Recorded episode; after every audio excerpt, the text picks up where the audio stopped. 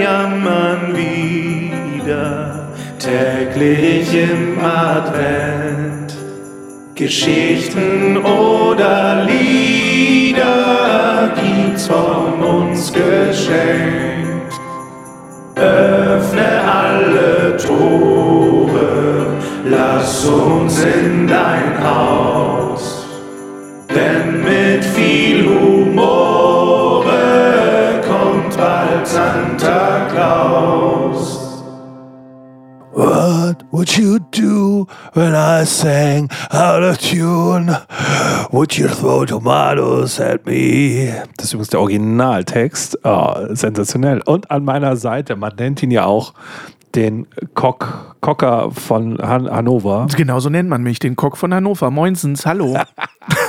Warum hat er denn so eine Reibeisenstimme heute? Das ist total klar. Denn heute vor neun Jahren sturbte, st st äh, Sturbte. ja, verließ äh, Joe Cocker das äh, Weltliche und saß, sitzt seitdem auf einer Wolke, an der er sich festhält, während er die Augen verschließt. Und äh, immer die Leute denken, dass sie den Heimlichgriff bei ihm machen müssen, weil er an irgendwas erstickt gerade.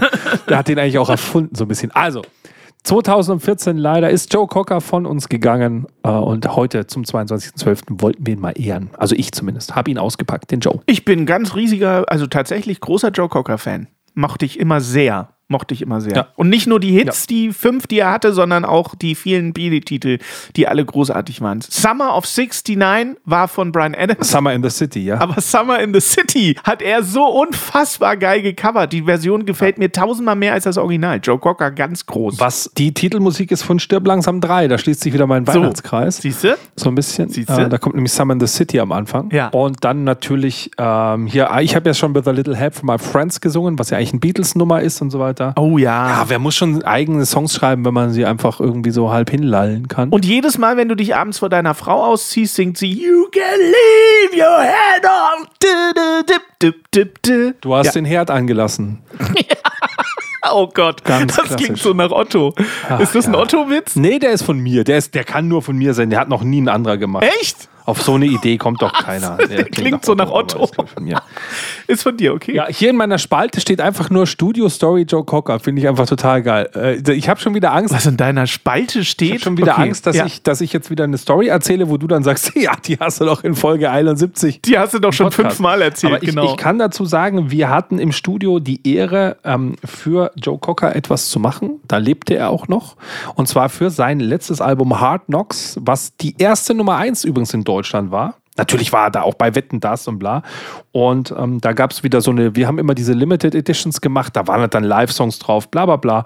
Da waren halt ganz viele Live-Titel drauf, halt von seinen größten Hits, was ja immer ganz geil ist, dass du eigentlich, dass er irgendein neues Studioalbum macht, was eh keine Sau interessiert, aber du machst die Live-Tracks, die eigentlich das Spannende ist für die Leute. Ja, da auf die Weise hatten wir quasi Joe Cocker, also zwar nicht persönlich im Studio, aber virtuell kann man so sagen. Und dann in der Referenzliste. Und da gibt es eine wunderbare Stu- Studio-Story, die wieder die Absurdität zeigt, wie es damals der Fall war. Und zwar kam man auf die Idee, äh, der ist ja eh da wegen Wetten das so in Deutschland. Wir machen passend zum Release der CD, hat Sony gesagt, machen wir noch eine Pressekonferenz. Und die machen wir aber in München. So. Und nicht, wo auch immer Wetten das gerade war. Und ähm, das wollten die bei uns im Tonstudio machen, die Pressekonferenz. Was ja geht. Das, dann kann der Joe Cocker ja auch live was singen oder so. So war die Idee.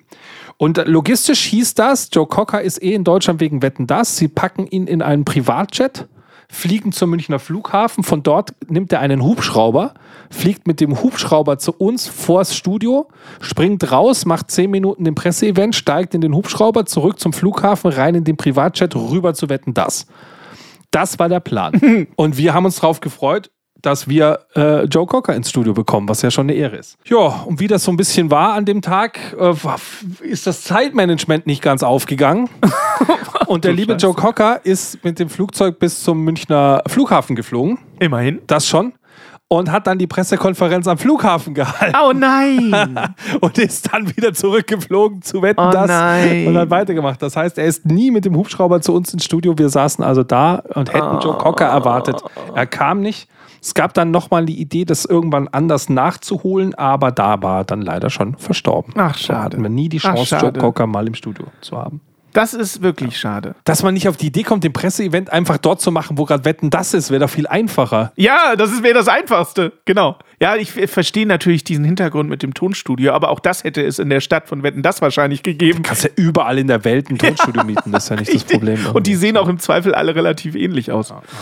Ich fand an Joe Cocker immer faszinierend, das wollte ich gerade sagen, dass ich äh, habe den drei oder viermal live gesehen in meinem Leben und Oh. was ich daran so irre fand bei Joe Cocker war, dass er äh, ganz im Gegensatz zur heutigen Zeit kein äh, Bohai brauchte auf der Bühne, Mhm. sondern auf der Bühne war ein bisschen Lichtshow, aber auch nichts äh, äh, weltbewegendes, kein wirkliches Bühnenbild.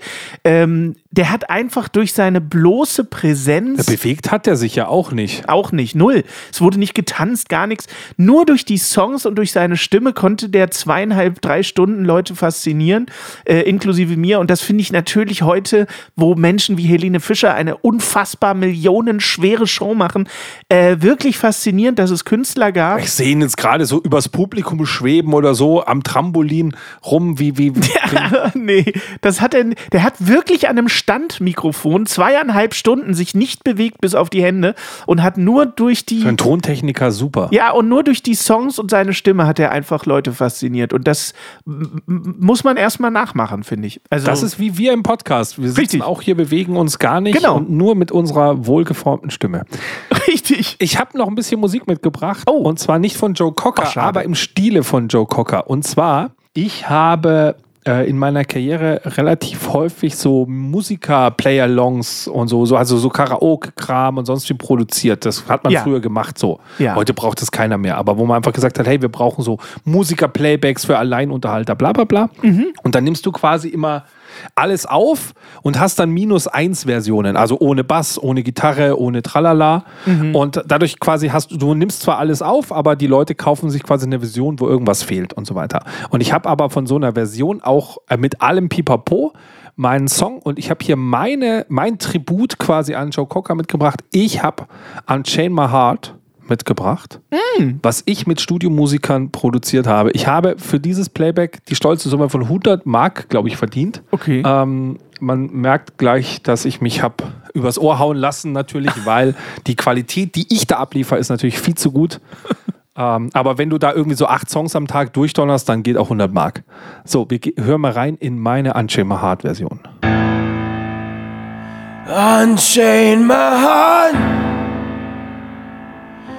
baby. Let me be. Cause you don't care. Well, please set me free.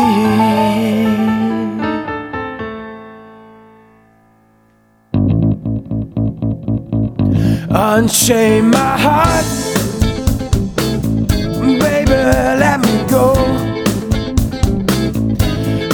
Unchain my heart, cause you don't love me no more.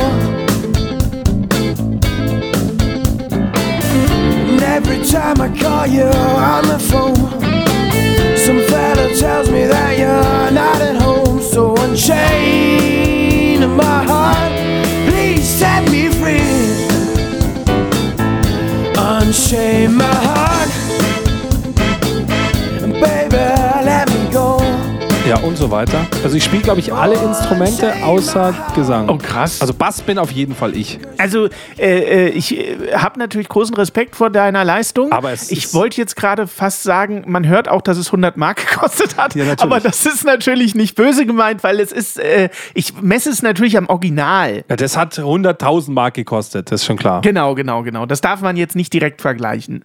Also es ist natürlich super, wenn du die ganzen Instrumente auch noch gespielt hast. Ja, super. Ich bin ja wirklich der, der, man nennt mich ja den, den, Van, den Eddie Van Halen aus, aus äh, Emmering. Der Van Halen aus Emmering, der Cock aus Hannover und der Van Halen aus Emmering. Was für eine Folge. Genau, aber das hier mal kurz so, habe ich extra heute Morgen noch aus meinem Archiv rausgesucht. Cool. So Ja, vielen Joe Dank Cocker, äh, so, Für diese Einblicke. wenn schon der echte nicht ins Studio kommt, dann zumindest die Unchained My Heart in der schlechten MIDI-Playback-Version. Ach ja, komm, so schlecht war es Ja. nicht. Es war schon eine 100-Mark-Version, das muss man Ja, schon nicht sagen. so schlimm wie deine Gesangsjobs, die du alle so gemacht hast, damals, um Richtig, zu werden. ganz genau. Ja, noch zwei Türchen, würde ich sagen. Oh, ich bin schon so aufgeregt. Seid ihr auch schon so aufgeregt? Bist du schon so aufgeregt? Ich freue mich ja vor allem auf den 24. Jetzt der 23. Der ist Ja. mir jetzt scheißegal, ist ja deine Folge, da Arsch. ich gar nichts mehr. Aber Richtig. jetzt dann Weihnachten eine Folge, als ich will. Wo ja! ist jetzt mein Geschenk? Ja! Gleich! Bald ist es soweit. Ein Türchen müssen wir Ja, noch. dann freuen wir uns. Vollgas. Tschüss. Juhu! Morgen der aufs Ohr, bald kommt Santa Claus.